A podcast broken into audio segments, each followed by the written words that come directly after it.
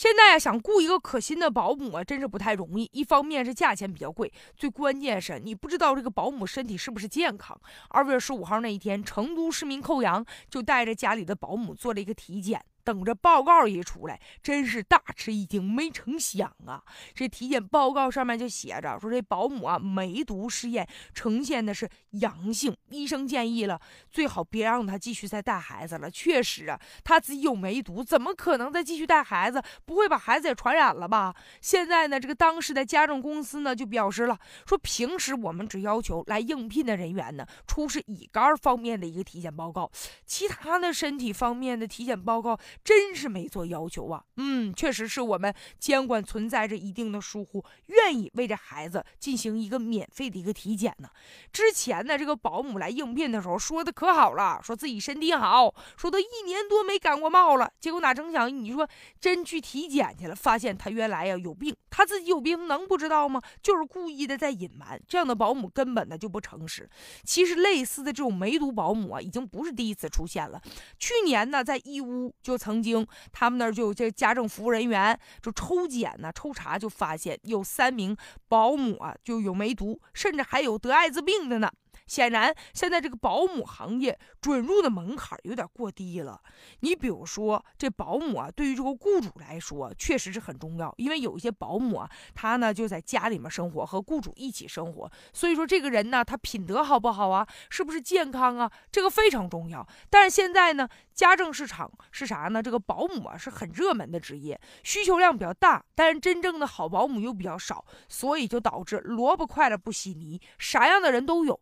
鱼龙混杂，家政公司呢，在这个聘用保姆的时候。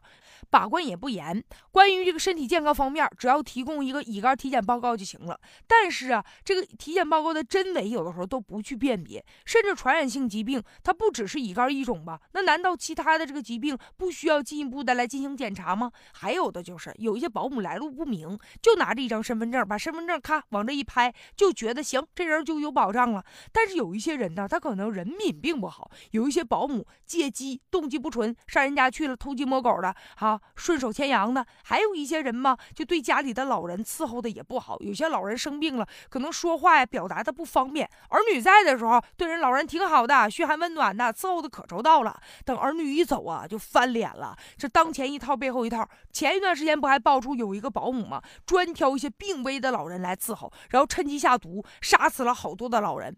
咱们要承认，大多数保姆呢还是好的，尽职尽责啊，这可以让这个雇主特别放心。但也不得不承认呢。确实是良莠不齐呀，有一些问题的存在呀，所以家政公司啊应该负起责任来。再者就是啥呢？现在对于保姆，确实有评价体系，有的时候你去雇保姆去，有说是金牌保姆啊，我们这个保姆啊都是在行业里特别出名的，然后雇的时候特别贵，甚至有的保姆一个月一万块钱。